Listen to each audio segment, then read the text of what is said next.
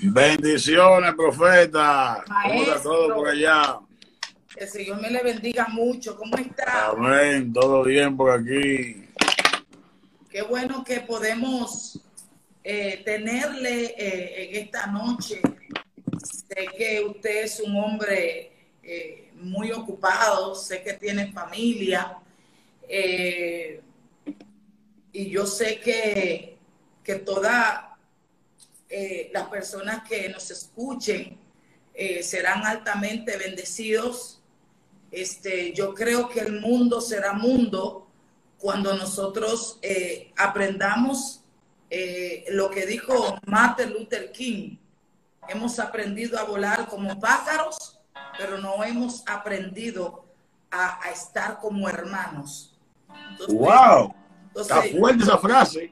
Sí, Mar- Martin Luther King dijo esto, hemos aprendido a volar como pájaros, pero todavía no hemos encajado en nosotros poder comportarnos como hermanos y, y- y yo creo que, que ahí es que radica todo, ya que Benito Juárez dijo que respeto al derecho ajeno era la paz. Amén.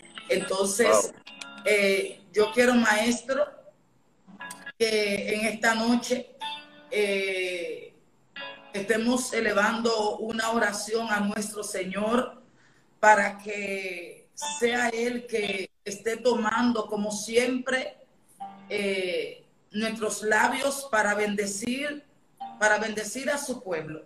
Ese pueblo que no es suyo, ese pueblo que no es mío, ese pueblo que tiene tanta necesidad eh, de, de escuchar una palabra no adulterada, una palabra no rebuscada de hombres, sino que traigamos eh, el extracto de la palabra y que podamos trazar la palabra de verdad eh, para cada uno de nuestros amados conectados y que esta noche sea de bendición. Así que yo le voy a permitir a usted, amado maestro, que esté orando por nuestros oyentes.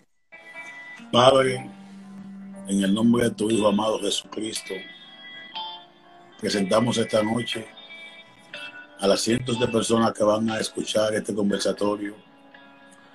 Bendice sus familias, que tu Espíritu Santo esté dirigiendo cada palabra de nuestros labios y permite, Señor, que toda distracción mental salga de toda la vida de nuestros oyentes y que puedan escuchar tu palabra y que esa palabra dé fruto a 60 y a 100 por uno. Por lo que tiene muchos libros, profeta y atrás de Nazaret. Sí, Yo, yo, veo, yo veo muchos libros. yo soy amante de la lectura. O sea, la lectura es, es impresionante. O sea, puedo leer por cinco horas y parar. Es una gracia. Me he refugiado en la lectura. Ahí está todo. Me gusta, me gusta leer, leer. No leo cualquier cosa, porque hay que saber lo que nuestro espíritu recibe, pero sí me gusta leer. Maestro, pudiéramos decir que entraríamos con una interrogante. Cuando el maestro dijo que su reino no era de este mundo, número uno. Y número dos, cuando se desglosa en la palabra que el reino de los cielos no consiste en comida ni en bebida, sino en justicia, en paz, en amor y en misericordia. Entonces, me preocupa que la gente entiende, amado maestro, que el reino de los cielos tiene que ver con ropa, que el reino de los cielos tiene que ver con un buen carro, que el reino de los cielos tiene que ver con una buena casa. Y nuestro maestro dijo, número uno, que su reino no era de este mundo. Y número dos, en qué consistía el reino. Yo creo que usted nos ayude ahí, maestro. Bien, esa palabra de Jesús, sabe que en el contexto de uno entender ese mensaje, el mensaje de Jesús, que fue un mensaje transformador y que vino a sacudir esta realidad, es difícil para la gente latinoamericana ver la fuerza del mensaje de Jesús cuando Él dice, mi reino no es de este mundo. Son muchas las personas que no ven la fuerza que tiene esa palabra. Yo estaba estudiando en todos estos días, profeta, acerca del entorno de Jesús en esa primera etapa de su vida. Y cuando yo estudio su entorno, su vida, la gente que lo rodeaba, yo, le, yo me pongo en el lugar de los que lo escucharon cuando él dijo, mi reino no es de este mundo. Y todos tenían motivos para dejarse de él. Porque todos los judíos estaban esperando un libertador. Pero de la zona de donde Jesús viene, específicamente de Galilea, es una zona que produce hombres que vienen a liberar al pueblo del yugo romano. Y los galileos eran famosos porque no acostumbraban a pagar impuestos. Entonces, siendo los galileos personas que no querían pagar impuestos a Roma, y ya habían surgido varios líderes como Simón el Galileo, como Judas el Galileo, ahora viene otro Galileo rodeado de 12 hombres, 12 hombres de los cuales 11 de ellos eran Galileos. Y Jesús decirle a esta gente que por tanto tiempo han estado buscando liberarse de Roma y lo han seguido a él. Y es simplemente decirle, miren, tengo una noticia. Mi reino no es de este mundo. Eso fue decepcionante. O sea, nosotros queremos que Dios nos libere del yugo de Roma. Pero Jesús le trae la noticia a ellos y dice, bueno, señores, yo sé que ustedes tienen buenas expectativas, pero mi reino no pertenece a este plano. O sea, yo no lo voy a liberar del yugo de Roma yo no lo voy a poner a ustedes como segundos en mi reino terrenal, porque no es lo que yo he venido a buscar. A veces nosotros mismos nos confundimos, profeta, porque hay personas que quieren poner la bendición económica como una señal de que Dios está con ellos. Y juzgan a una mujer de Dios y a un hombre de Dios basado en el bien material que alcanza. Uno de los profetas más grandes que dio la Biblia fue Elías. Y en un momento determinado necesitó la mano de una viuda para que le diera el alimento. Entonces, no siempre estar bien económicamente es sinónimo de ser aprobado por Dios. Pero esta sociedad dirigida por el materialismo se ha dejado vender profetas y hombres de Dios que porque tienen una cierta facilidad económica se montan en un ministerio y sin ser formado por nadie arrancan en el ministerio. Entonces el que no sabe que el reino de Jesús no es de este mundo, de este plano, que el reino de Dios tiene que ver con comida, o sea, tú, que tú vayas a los mejores restaurantes de Dubái, de España, de Francia, que tú vayas a los mejores lugares, a los mejores hoteles y seas hospedado en hoteles cinco estrellas, que a ti te den cinco mil dólares por cada presentación eso no es sinónimo de que tu ministerio ha sido aprobado por el ser divino.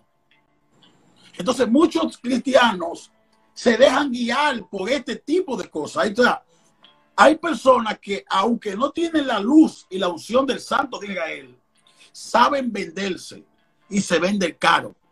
Entonces al venderse caro y saber venderse, la gente piensa que detrás de todo este esplendor estos grandes restaurantes, estos grandes hoteles, estas primeras clases en los vuelos, está el ungido de Dios. Pero muchas veces ese que está en primera clase está más vacío que los que están en el pueblo que él va a ministrar. Porque el reino de Dios no consiste en comida y en bebida. Gloria a Dios por lo que saben orar a la mujer y hombre de Dios. Pero nosotros no podemos poner nuestros ojos Ah, este profeta de Dios porque anda con un rol en la mano. No puedes medir a una mujer de Dios, un hombre de Dios, porque ande con un rol en la mano. Porque a lo mejor la profeta de Dios, alguien le dio un rol, pero dijo, hay tanta gente con hambre en mi pueblo, que yo prefiero que me den una ofrenda y yo llevarle de comer a la que tiene hambre. Antes que yo andar con 20 mil dólares en la mano para que la gente piense que soy bendecida de Dios. Entonces, eso es chocante para nuestra sociedad y para la gente que nos escucha. Porque pueden pensar, esta mujer es de Dios. ¿Por qué Wilde es una profeta de Dios? Porque ella llena el estadio olímpico.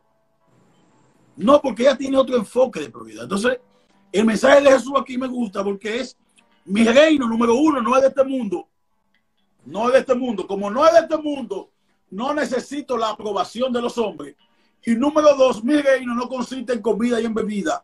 O sea, no está basado en necesidad. Maestro, el apóstol nos habla en Romanos 14, 17, eh, siguiendo la misma temática que usted está teniendo, donde dice, porque el reino de Dios no es comida ni bebida, sino justicia, paz y amor en el Espíritu Santo. Yo quiero detenerme aquí y yo quiero que usted eh, eh, nos, nos desglose en algunos eh, minutos sobre el reino de Dios cuando opera en justicia y cómo se establece la corte celeste al operar justicia, ¿verdad? En la vida de un hombre o de, y de una mujer. Cuando nosotros decimos que, que el reino opera en justicia. ¿Cómo opera el reino en justicia? ¿Cómo se accede a la corte celeste? ¿Existe la corte celeste? ¿Es real la corte celeste? ¿Hay gente que ignora la corte celeste? ¿Hay gente pagando facturas? de la corte celeste, está la corte celeste evaluando los casos. Dígame, maestro. Mire, lo primero es establecer algo. El mundo angélico es una realidad. Dentro del mundo angélico están los principados, que es un principado de la palabra griega alge, es un diseñador es alguien que diseña un plan, es como un arquitecto. Luego están las potestades. ¿Qué es una potestad? Las potestades son el brazo divino para ejecutar su justicia. Óigame, las potestades son el brazo divino para ejecutar su justicia. ¿Qué significa eso? Cuando una persona desobedece la justicia divina, hay unos seres llamados las potestades que van a ejecutar el plan divino a favor o en contra del que viola. Un ejemplo de esto lo tenemos en el libro de Josué. El pueblo de Israel acaba de derribar las murallas de Jericó. Acán esconde unos mantos babilónicos y unos lingotes de oro. Lo esconde. Está violando el mandamiento divino. Entonces, los elogines, ¿quiénes son los elogines? Son 22 jueces que hay en la corte celeste, que son los que determinan si lo que tú estás haciendo merece el bien o merece el mal. Los elogines ven lo que hizo Acán. Entonces hay una potestad, un varón con una espada desenvainada que desciende a la tierra a pelear a favor del pueblo enemigo de Israel. Porque hay un acto de injusticia. Cuando hay un acto de injusticia, tú activas en tu contra a seres que son de Dios que tú no lo puedas reprender en ayuno, no lo puedas reprender en silicio, no lo puedes reprender en vigilia. ¿Por qué? Porque fue tu injusticia lo que lo trajo a pelear en contra tuya. Cuando Josué ve que este varón está matando israelitas. Es una locura y ellos no pueden con él. Se van y se humillan delante de Dios. Entonces, que Dios le dice, hay alguien ahí que tiene un pecado oculto. Hay alguien ahí que operó en injusticia.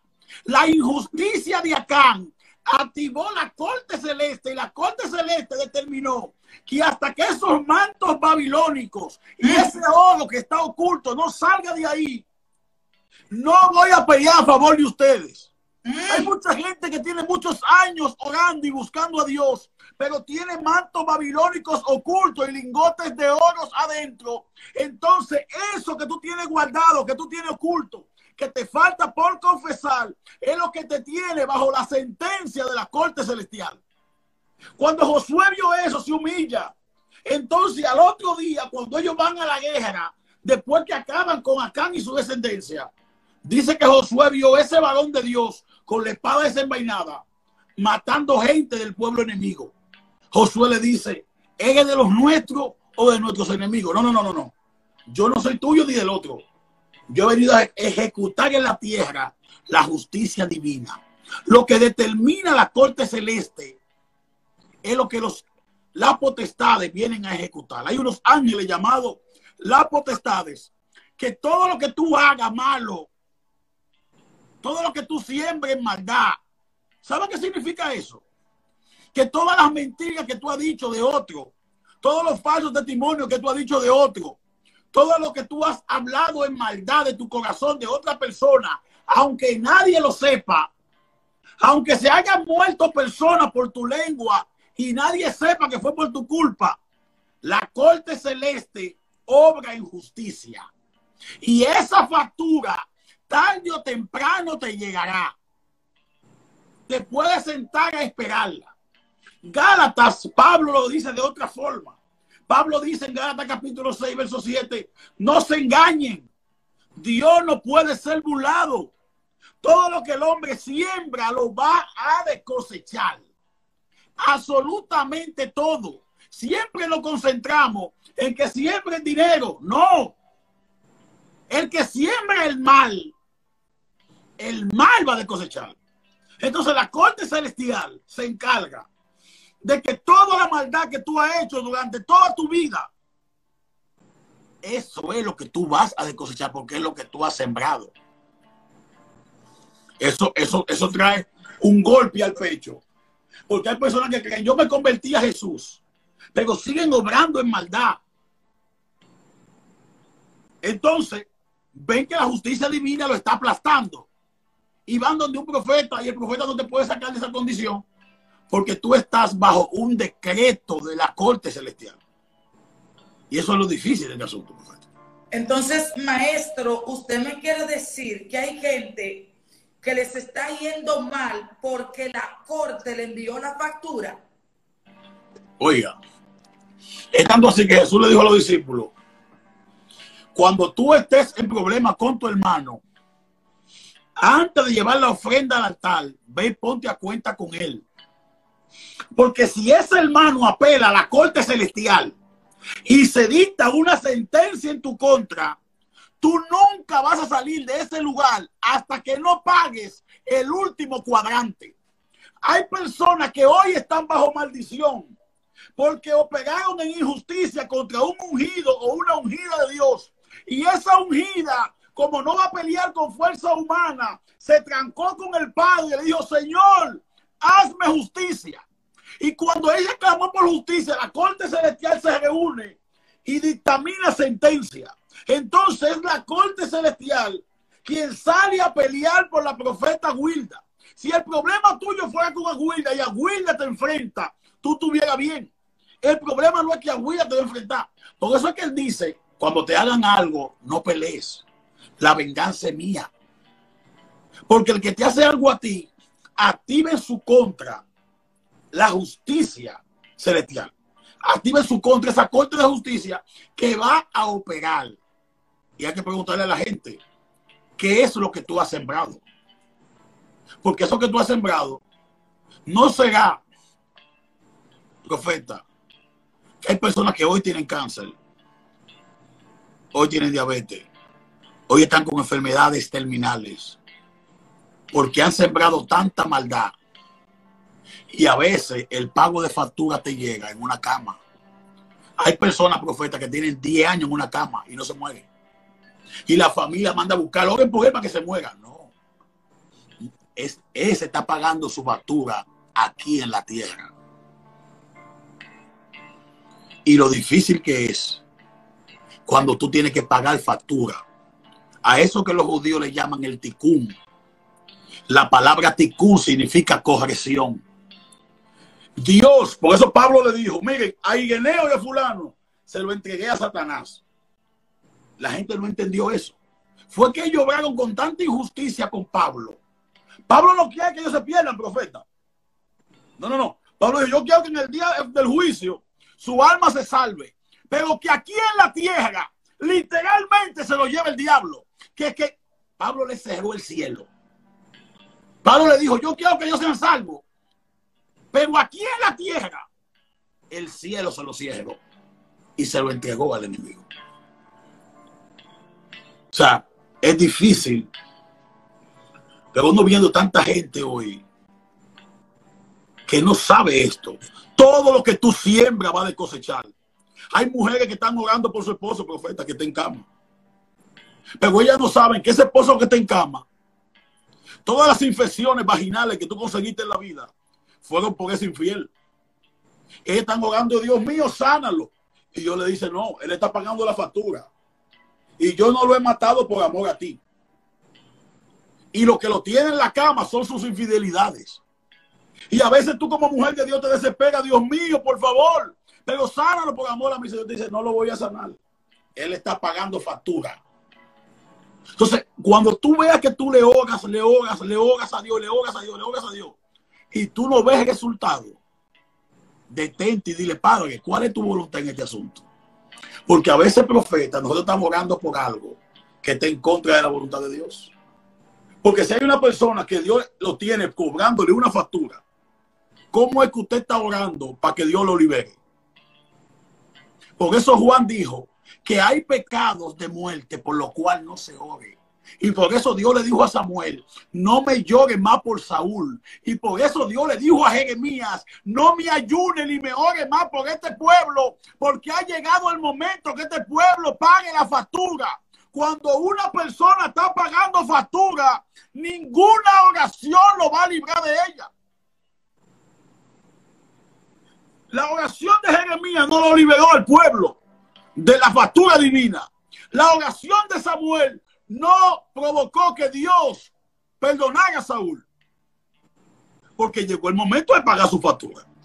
Maestro, entonces, ¿qué pasa con esta gente que no son perfectas? Eh, no ha alcanzado la divinidad que quizás quieren a través de su santificación, de la corrección de sus errores, etcétera, etcétera, etcétera. Pero que trata, hacen un esfuerzo por hacer la voluntad de Dios. Y, como dice la gente, no salen de un proceso, de una guerra, de una batalla, pero siguen anclados, siguen enfocados, siguen cantando, siguen predicando, siguen eh, levantando iglesias, siguen enseñando eh, en, en, el, camino que el Señor les entregó el paquete, ellos siguen estableciendo el reino, haciendo la voluntad de Dios, se limpian las lágrimas y siguen como que el perverso está arriba y ellos se sienten abajo. ¿Qué pasa con esa gente? Que llora mucho, que está escuchando esta palabra, pero que estaban ignorando lo de la factura. ¿Qué pasa con el segundo grupo que ellos entienden que, que, que, Dios está tardando, que yo soy demasiado bueno, que yo soy demasiado buena y que yo voy a dejar de hacer el bien? ¿Qué pasa con estos dos tipos de, de creyentes? Que estoy segura que lo tenemos conectado, aquellos que lloran y siguen, pero los, perversos se ríen y celebran y maquinan, y aquellos que se cansaron de que los perversos se rían y lo enfrentan. ¿Cómo opera la corte celeste a, a estos dos grupos de personas? ¿Qué pasa? Pablo, en el mismo pasaje de Gálatas 6, que está hablando de la siembra y la cosecha, Pablo le dice a los cristianos, porque eso se ve que se puede llegar. Pablo dice, no nos cansemos de hacer el bien. Correcto. Lo primero que alguien que está operando en justicia no puede caminar deprisa, porque el Padre Eterno para todo tiene un momento preciso. Y Pablo lo que te está mandando es que no te canses, número uno, no te canses de hacer el bien. Cuando tú veas que a todos los que hacen el mal le va bien, tranquila. Sigue tú operando en justicia. No te canses de hacer el bien. Y Pablo te sigue diciendo, no nos cansemos pues de hacer el bien, porque a su tiempo cegaremos si no desmayamos. Hay personas que a alguien le hizo el mal. Entonces ellos oraron a Dios. Y como no vieron que Dios actuó de una vez, ellos, ellos respondieron ellos en maldad. Cuando una persona te hace el mal y ese mal tú se lo repites a esa persona, no tan solamente te hizo mal, sino que te cambió la naturaleza.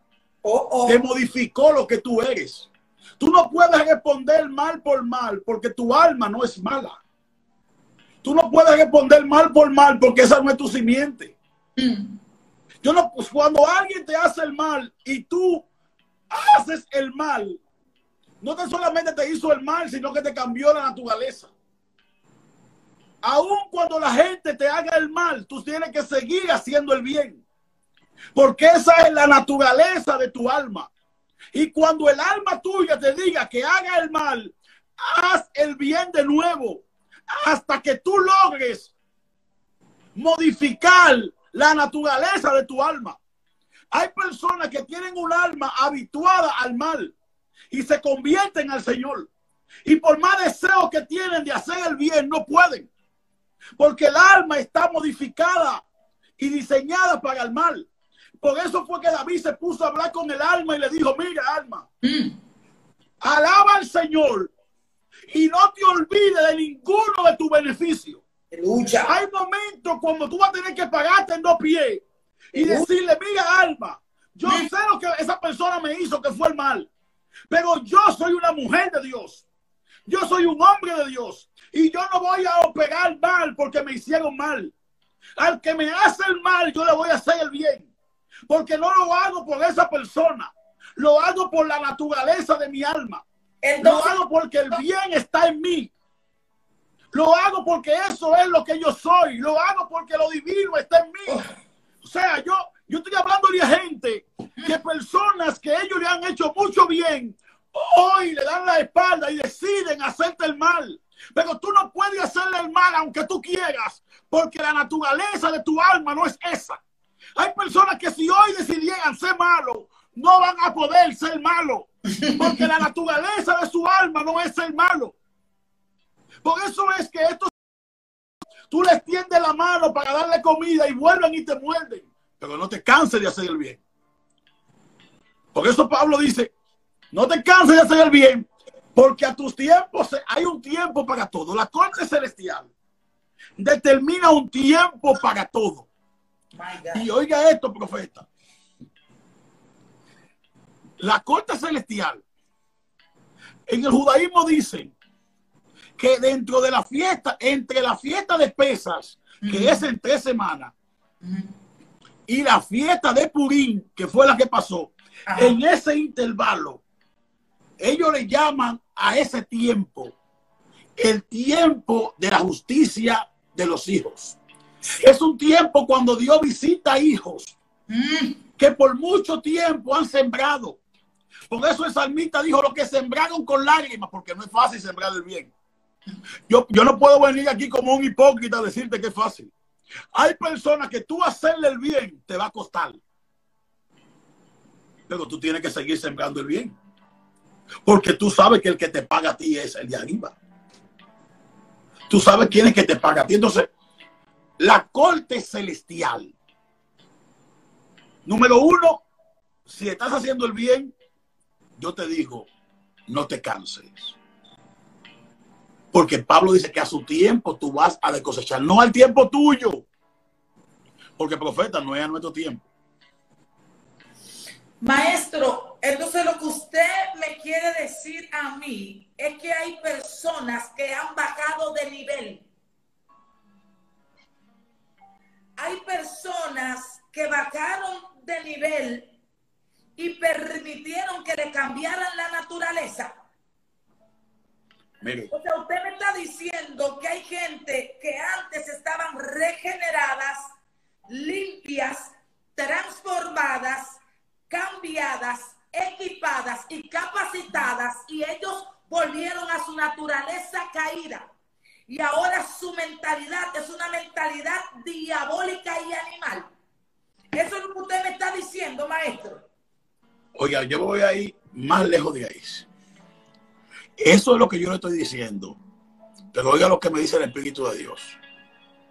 Hay una mujer que el marido le ha sido infiel muchísimas veces, es una cristiana. Es de la parte norte de la República Dominicana. Está en línea. Oiga esto, su marido le ha sido infiel muchísimas veces y ella decidió de que de maldad para vengarse, ser infiel con el hermano de la iglesia. ¿Y sabe qué pasa ahora? Esa mujer le está escuchando a nosotros en línea y la culpa la está matando. Porque esa no es su naturaleza. Entonces, a veces si tú estás ahí, tú le escribes a la profeta en privado para que te ministre. Porque la idea no es avergonzar a nadie. Pero oiga esto, profeta. La naturaleza del ser humano. Hay personas que empezaron siendo ángeles. Usted sabe que la caída de Satanás fue por eso que vino. Por eso dice, a causa de la multitud de tus contrataciones, tú pecaste es interesante que la palabra contrataciones, esta palabra hebrea, se puede traducir como injusticia. Oiga esto.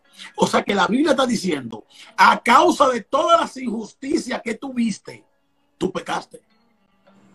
Este hombre es un ser divino, pero a lo mejor vio otros seres divinos que se levantaban en contra de él y que Dios no hacía lo que él entendía que Dios tenía que hacer. ¿Y sabe qué pasó con Satanás? Él tomó el asunto en su mano y cuando lo tomó, pecó. Y cuando pecó, le cambió la naturaleza. Y cuando le cambió la naturaleza, nunca más pudo ser la misma persona. Maestro, entonces usted me está diciendo a mí que hay gente que cuando ven que Dios no hace lo que tiene que hacer de acuerdo al tiempo, porque el ego los arropa, el orgullo los arropa de yo soy muy buena, Dios tiene que pelear por mí y Dios tiene que hacer esto. Dios, gente que le ponen fecha, tiempo y espacio al eterno Dios para hacer ciertas cosas a su favor y cuando ven que Dios no hace lo que ellos entienden que debe de hacer, entonces la naturaleza es cambiada y sus pasos son llevado continuamente a hacer el mal, aunque tenga apariencia de bien, porque sus obras en lo oculto están negras como la noche. Usted me quiere, aleluya, usted me está diciendo a mí, amado maestro, que hay personas que tienen la apariencia de piedad, pero la naturaleza caída. Usted me está diciendo a mí que hay gente que se desconectaron del Padre porque sus obras están en oscuridad. Usted me está diciendo a mí que cambiaron su forma de hablar, que cambiaron su forma de ser, aunque tengan la misma cara y se pongan la misma ropa. Eso es lo que usted me está diciendo, maestro. Wow. Es fuerte porque, óigame, a causa de las injusticias, usted sabe porque no es que Dios no te está diciendo que, está, que lo que te están haciendo es bueno, es que tú te estás adelantando. La persona que se desespera y quiere ayudar a Dios, Él dice, mía es la venganza. Nadie puede vengarse. Él dice, mía es la venganza. Entonces, cuando tú, en tu fuerza humana, tratas de acelerar la justicia divina, tú cambias tu naturaleza. Satanás, siendo un ser que Dios lo creó lleno de luz y de hermosura, muchísimos ángeles sintieron celos por él.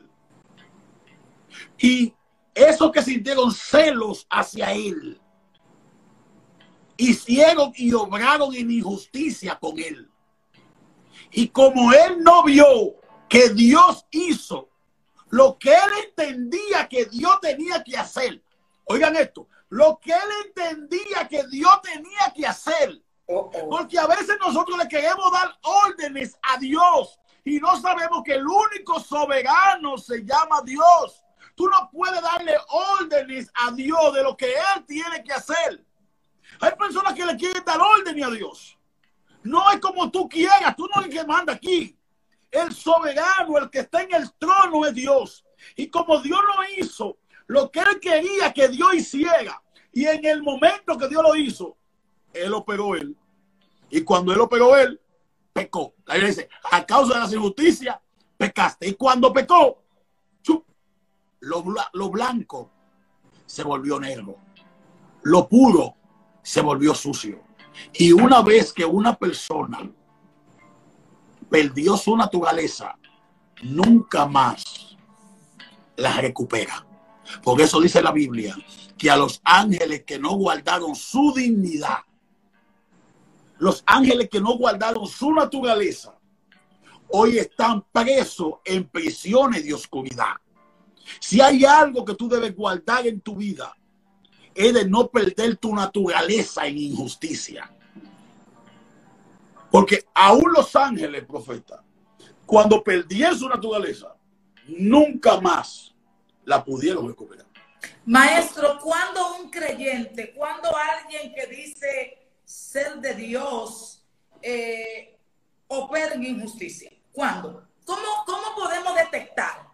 ¿Cómo podemos detectar a alguien que está operando en injusticia, pero que quizás no sabe que está operando en injusticia? Tres señales. Ajá. Sí. Tres señales de personas que operan en injusticia. La Biblia siempre se ha guardado de eso. Oigan esto. Número uno, yo opero en injusticia cuando yo no honro la autoridad que el Padre me ha puesto.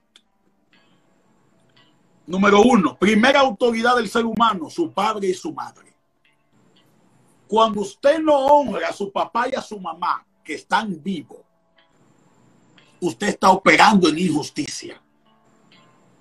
Y esto, como no se enseña tanto en las iglesias, son muchos los cristianos que son buenos cristianos, ayunan mucho, oran mucho, mucho ofrenda, pero su papá y su mamá, ellos no lo honran, no lo llaman, no lo buscan, no se sientan con ellos a comer, no le dan un abrazo, le dicen te amo, no le, no le muestran afecto, no le muestran cariño.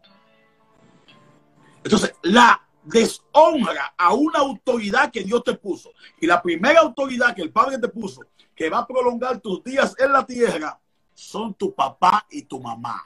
Eso no importa cómo ellos se hayan comportado. Eso no te, no te, no te grime de eso. Número dos, la autoridad espiritual que Dios te coloca. La Biblia dice, no te presente delante del hombre de Dios con manos vacías. Cuando tú no honras al que te ha iluminado el camino hacia la luz, tú estás operando en injusticia. Muchas personas vienen a la iglesia, llegan con el hogar destruido, llegan sin trabajo, llegan en bancarrota, con mucha deuda, y lo agarra a alguien, un profeta, un pastor profético, le da la dirección. Este es el norte que tú vas a seguir. Le restaura el matrimonio le pone los hijos bajo autoridad. Le imparte la unción, le saca a los demonios, le imparte sanidad. Cuando esa persona es restaurada y usted no hace el bien hacia esa autoridad espiritual que te restauró y te sanó, eso los judíos le llaman comer del pan de la vergüenza. Y cuando tú comes del pan de la vergüenza, tú estás operando en injusticia. ¿Puede hablarnos por un minuto sobre el pan de la vergüenza? El pan de la vergüenza. Que no saben. El pan de la vergüenza es cuando yo soy bendecido por alguien espiritualmente y yo no honro a esa persona que me bendijo.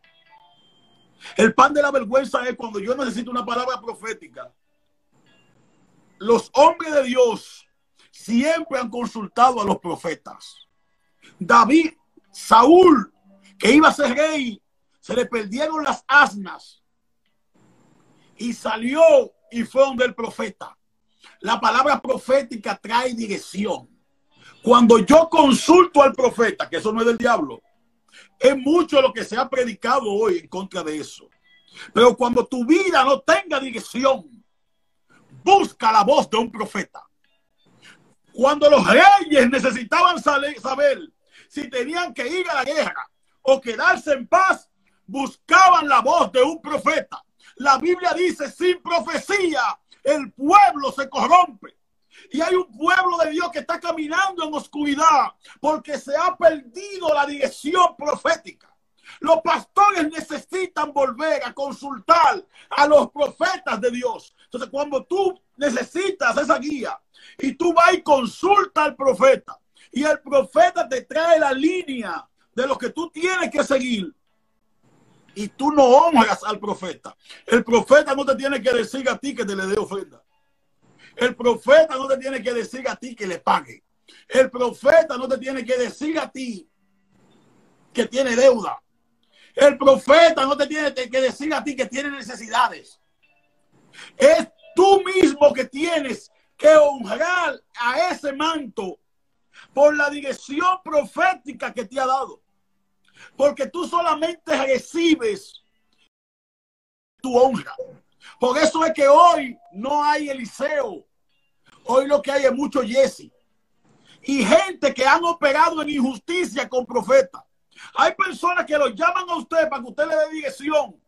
Y luego que usted le da dirección, que lo conecta con el Padre, que le enseña a conocer la voz de Dios, se desaparecen y vuelven a aparecer cuando están llenos de demonios, cuando están llenos de tiniebla. ¿Por qué? Porque comen del pan de la vergüenza, porque operan en injusticia. Entonces, nadie que opere en injusticia, nadie que coma del pan de la vergüenza, va a permanecer en un manto. Si tú quieres que lo que un profeta te impartió y lo que ese profeta aporta se vaya contigo, aprende a honrar el manto de ese profeta. Entonces, mucha gente profeta que hoy, por eso la Biblia dice, páguenle a todo el que le deban. Al que le deban comida, páguenle comida. Al que le deban honra. Wow. Esto es peligroso, profeta. Al que le deban honra. El rey mandó a buscar en los libros y se dio cuenta que había un hombre llamado Mardoqueo que le había hecho un gran favor al pueblo y que a Mardoqueo se le debía una honra. Y de allá del palacio mandaron a buscar a Mardoqueo para pagarle esa honra y no operar en injusticia. Yo le pregunto a los que me están escuchando hoy, ¿será que hay personas que te han bendecido a ti y tú nunca lo has honrado? Pablo cayó preso, profeta, y los cristianos de Filipo se prepararon para mandar una ofrenda más allá de su fuerza, porque era la oportunidad que Dios le había brindado para honrar ese manto que tanto lo había bendecido. Cuando usted come del pan de la vergüenza, cuando usted no sabe honrar a una mujer y a un hombre de Dios, usted debe honrar. Entonces, eso activa la injusticia.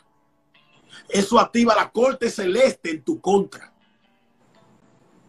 Número tres, por último, cierro aquí. Cuando tú le prometes algo a alguien y no lo cumple. Hay personas que van a la iglesia y dicen, yo me comprometo así Dios me bendice, comprarle sonido a la pastora. Eso se llama hacer voto, hacer voto. Cuando tú le haces un voto al Señor, dice la Biblia, que no tarde en cumplírselo. Y hoy hay personas profetas que están en miseria económica. ¿Sabe por qué? Porque se propusieron a prometerle cosas a Dios y hoy no lo han cumplido. Hay personas que mejor han preferido descarriarse que cumplirle a Dios lo que le prometieron. Profetas que bebieron de un manto y cuando se sintieron llenos se fueron y no pagaron en ese lugar con la promesa que prometieron. Por eso tus labios te pueden condenar, porque uno es dueño de lo que calla y esclavo de lo que dice. Cuando tú no, no cumples los votos que has hecho delante de Dios, eso es operar en injusticia. Ahí tengo tres cosas, profeta, que son muy practicadas por los creyentes dentro de la iglesia y son de las tres causas principales por las que vemos tantos creyentes en miseria que están pagando factura de honra a papá que no le dieron, palabras proféticas que no honraron y promesas que no cumplieron.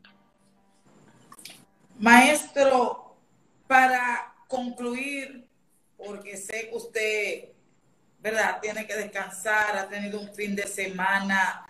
Eh, quiero decirle a toda la audiencia que mañana a las 10 de la noche vamos a tener la continuación de, de esto, pero lo vamos a tener con el, con el maestro Jonathan Piña.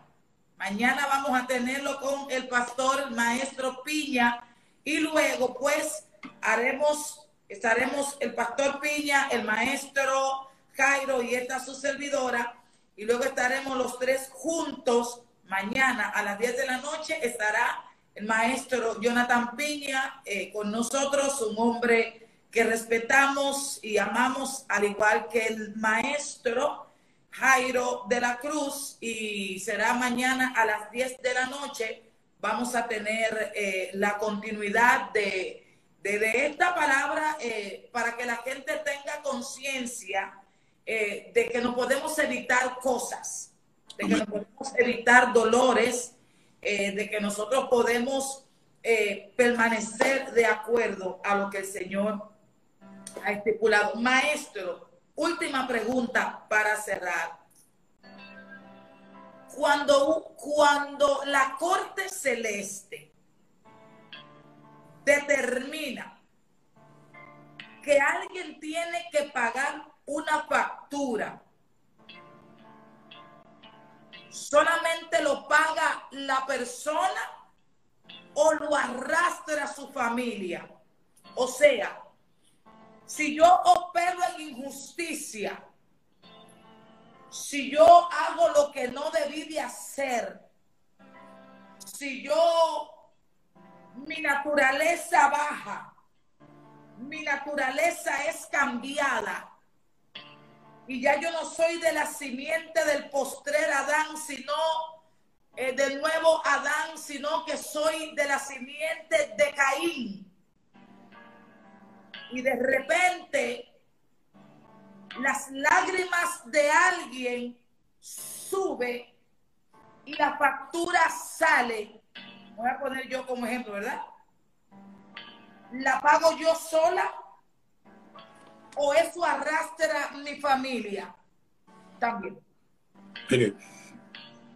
siempre que la injusticia implique el toque de un ungido divino, la factura es continua.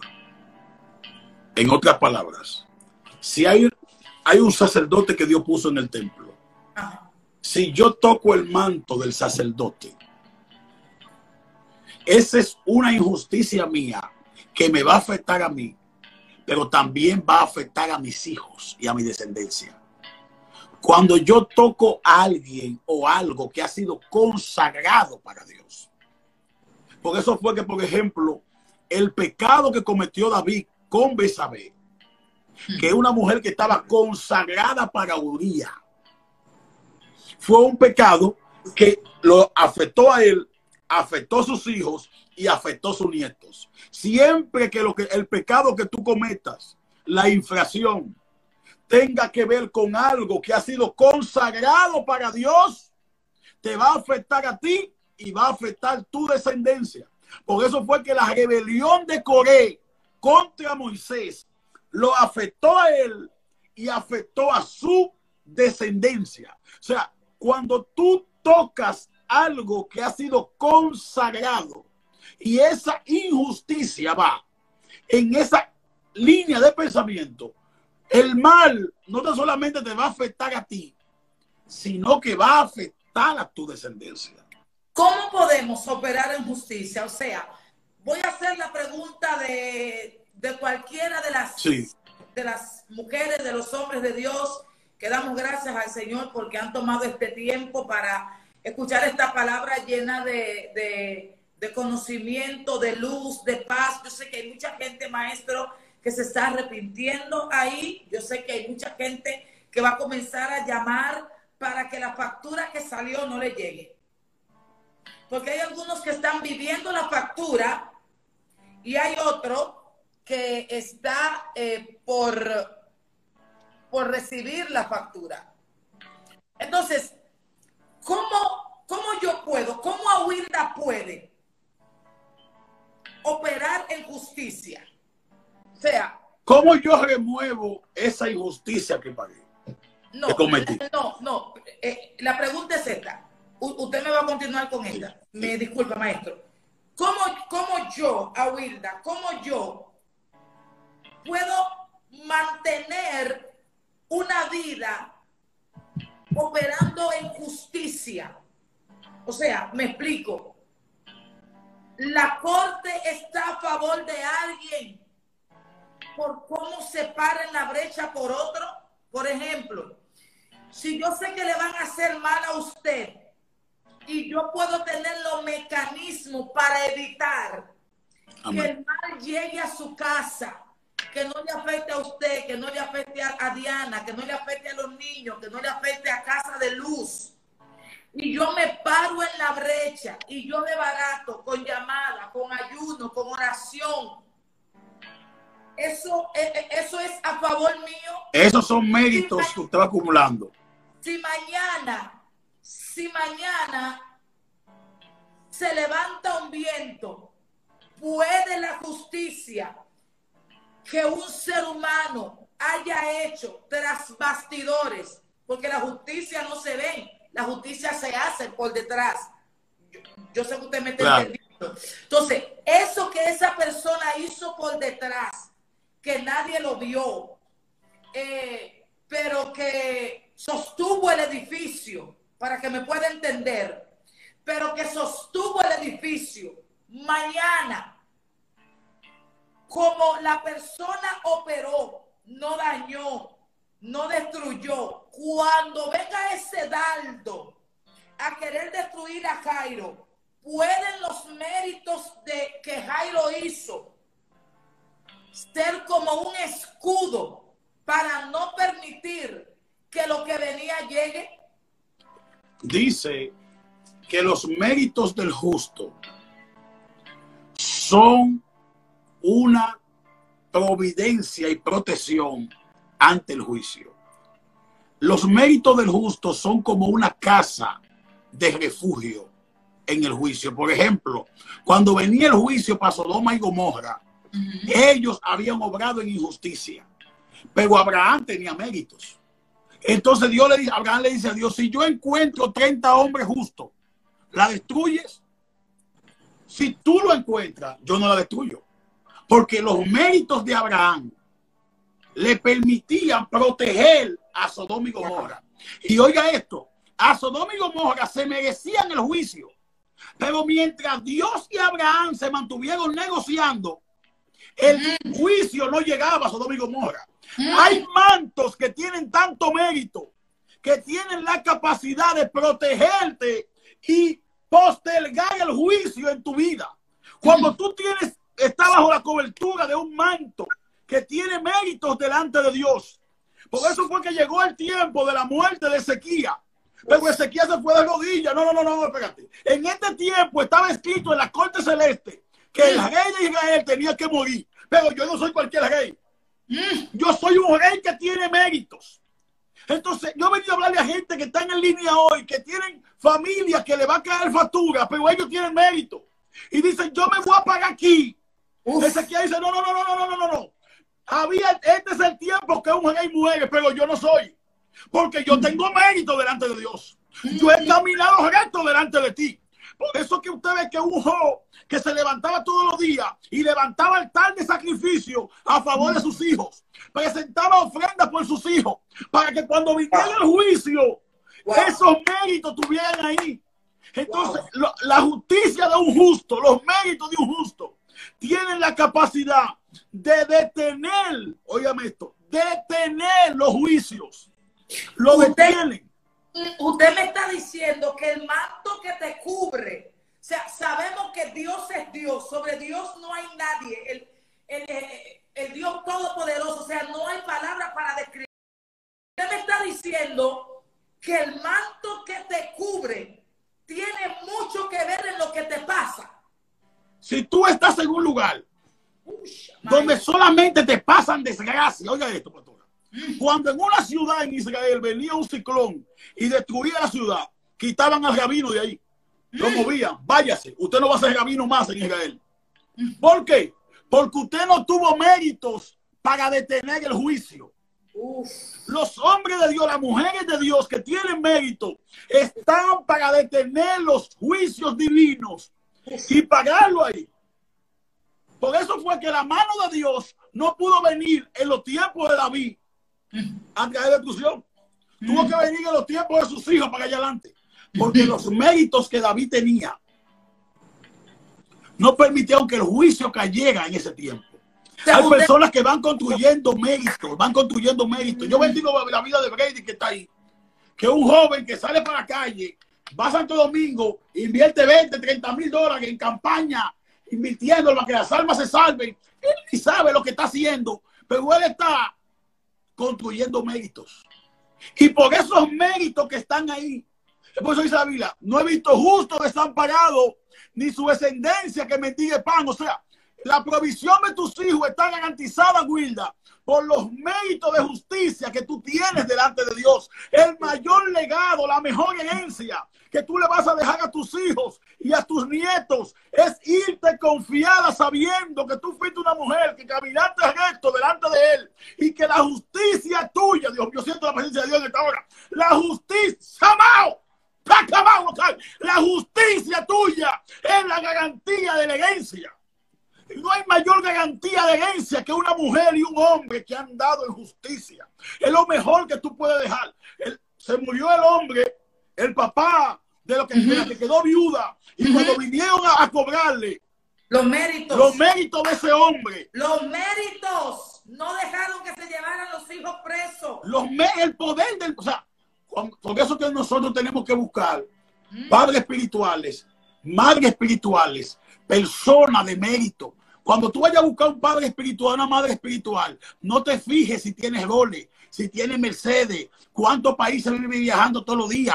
Fíjate cuánto mérito tiene delante de Dios, porque en el día de tu juicio, el, el role no te va a librar. El día de tu juicio, el dinero de tu padre espiritual no te va a librar. El día de tu juicio, oh, lo que te va a librar es los méritos de esa madre, es los méritos de ese padre que te están cubriendo. Por eso hay mucha gente, profeta. Mira, yo siento a Dios. Hay una persona que se fue de tu ministerio, se está en rebeldía y ahora mismo se está secando. ¿Sabe por qué? Porque todos los juicios le han caído. Ahora es que ese hombre sabe ahora que él ha sabido allá en la distancia, el poder que tenía estar bajo tu sombrilla. El poder. Porque no era que Dios lo amaba, porque él es injusto. Era que tenía una mujer de méritos, que se levanta y clama, que intercede por ti, que bendice tu manto. Entonces, cuando tú te conectas con un manto genuino, esos méritos te cubren y postergan el juicio. Los méritos. Entonces, usted me está diciendo que hay gente que prácticamente no oran, pero por el manto que tienen y lo cubren y los méritos que tienen, se le abre la puerta financiera, se le abre la puerta de los negocios, se le abre la puerta de la salud, se le abre la puerta de las naciones, se le abre la puerta del consulado, se le, oh gloria a Dios, se le abre la matriz. Es tan importante el manto que te cubre. Es tan importante que haya un mérito, es tan importante que haya alguien no perfecto, pero que sí opere en justicia. Usted me está diciendo, maestro, aleluya, que, que hay gente que ahora ellos están entendiendo que no fue suerte, que es el manto que lo cubre. Ahora usted me está diciendo, maestro, que no es que ellos son diestros en el trabajo, sino que es el manto que le cubre. La palabra profética que se le soltó, oh, gloria a Dios, la alabanza al Espíritu Santo. Usted me está diciendo, maestro, que hay gente que se le está cayendo las escamas y están entendiendo ahora, oh, yo estoy viva, no porque yo oro mucho, oh, esa, pues, esos gigantes no me derribaron, aleluya, porque yo oro mucho, sino porque el manto que me cubre es más relevante que el manto que yo tengo. Oh, gloria a Dios. El manto que me cubre es más relevante que el manto que yo tengo. Y como yo opero en justicia y como yo estoy adquiriendo méritos, el manto que me cubre tiene más mérito que el mío y puede pararse en la brecha y bloquear aquella saeta que salió para destruir. Eso, oh, yo siento a Dios en esta noche. Alabado sea el eterno Dios que nos oh, está mirando. Maestro, hay gente que literalmente están llorando. Y hay gente que van a comenzar a llamar a otros y le va y van a comenzar a decirle, mira, yo vi un video del pastor Cairo y vi un video de la pastora Awilda y aunque tú no estabas conectado, aunque tú no estabas conectada, tú tenías que estar ahí. Hay gente que están diciendo, maestro, ojalá la pastora no borre este, mensaje, eh, eh, eh, este en vivo. Usted me está diciendo eso, maestro. Usted profeta, me está diciendo, fuerte, fuerte, fuerte, fuerte, fuerte, fuerte, ah, profeta. Yo siento a Dios. Es, tan fuerte la justicia, profeta. Hay gente que está diciendo, profeta, ponga la cuenta porque quiero sellar esa palabra. Oiga esto, profeta. Es tan fuerte eso que la, quien le salvó la vida lo fueron los méritos de Abraham. Porque Lo iba a perecer con su familia en la ciudad, en Sodoma y Gomorra. Y la, es tan fuerte los méritos que los méritos hicieron de Lo, que era un hombre ávaro y perverso. Y la Biblia dice que después se hizo justo. Los méritos de Abraham fueron tan elevados que volvieron a Lo, un hombre árabe y perverso, un hombre justo. Es el poder del mérito cuando tú logras estar bajo un manto bendito.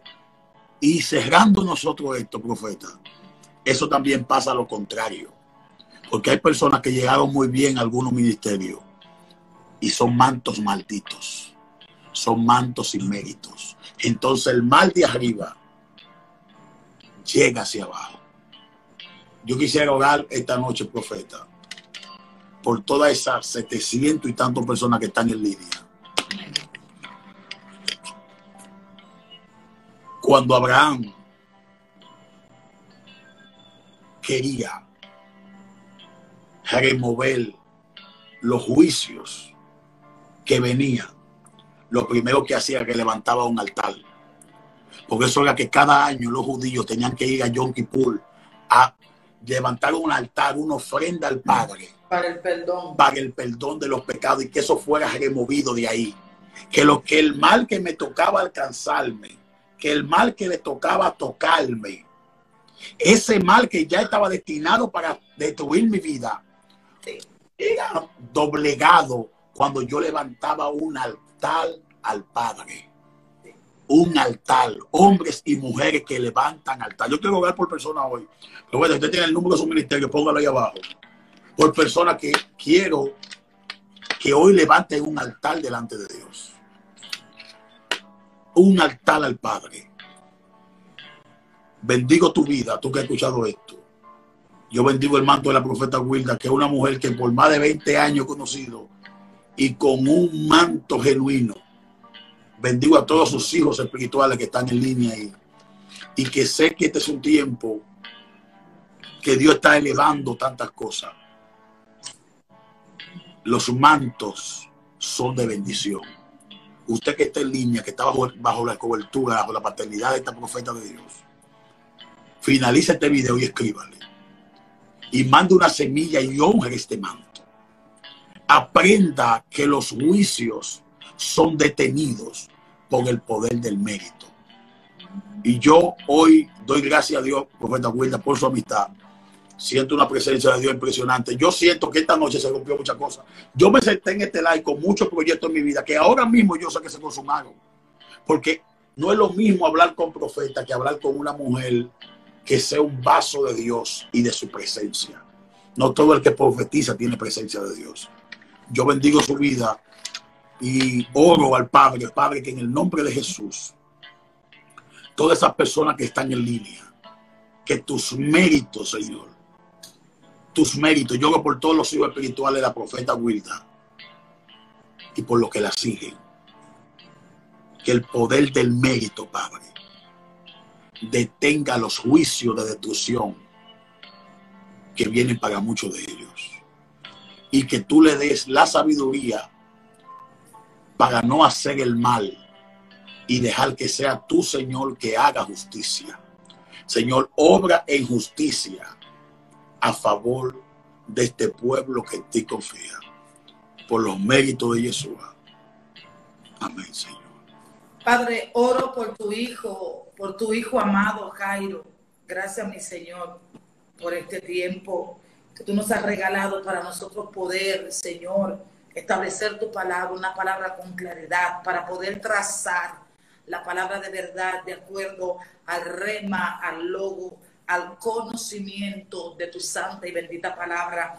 Oro por su casa, por casa de luz, oro por sus alumnos, oro por, por él, oro, oro oro por su vida, Señor.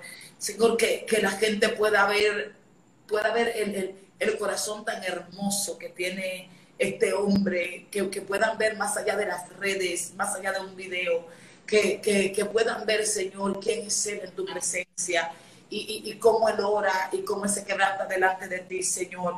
Que sean las bendiciones de Deuteronomio capítulo 28, siguiéndole desde la cuarta, quinta, sexta y décima generación de Él, Señor. Te pido que bendigas su casa, casa de luz, que es tu casa. Padre, que los proyectos que Él tenga, Señor, sean una realidad porque no son de Él, mi Señor, sino que son suyos. Bendigo, Señor, de igual manera, Padre, me apropio y tomo la palabra prestada. Y bendigo, Señor, cada uno de sus hijos espirituales, cada uno, Señor, de aquellos que Él le da mentoría, consejería. Te pido que tú los bendiga con toda bendición, Señor, y que nosotros podamos juntos muy pronto poder celebrar y decir, he aquí los méritos que adquirimos. El Padre obró desde aquel día. Gracias, Señor, por todos estos hermanos, amigos, pastores, ministros, hijos, conocidos y aún desconocidos, pero que en ti son conocidos, Señor, que están conectados con nosotros. Bendecimos este tiempo y bendecimos el día de mañana junto con nuestro hermano, tu hijo, el maestro y pastor Jonathan Piña. Y lo presentamos, bendice su casa, bendice su familia, bendice CFA, bendice, Padre, la vida de tu siervo, Señor, y ayúdalo en esta ardua labor, Padre, que tú le has encomendado. Bendigo mis hermanos donde quiera que se encuentren por los méritos santos de aquel que me amó incondicionalmente, Cristo Jesús, mi Rey. Amén y amén. Maestro. Muchísimas gracias, profeta. Un abrazo muchísimo. Un abrazo. Gracias. Saludos a Juan por allá. Bendiciones. bye.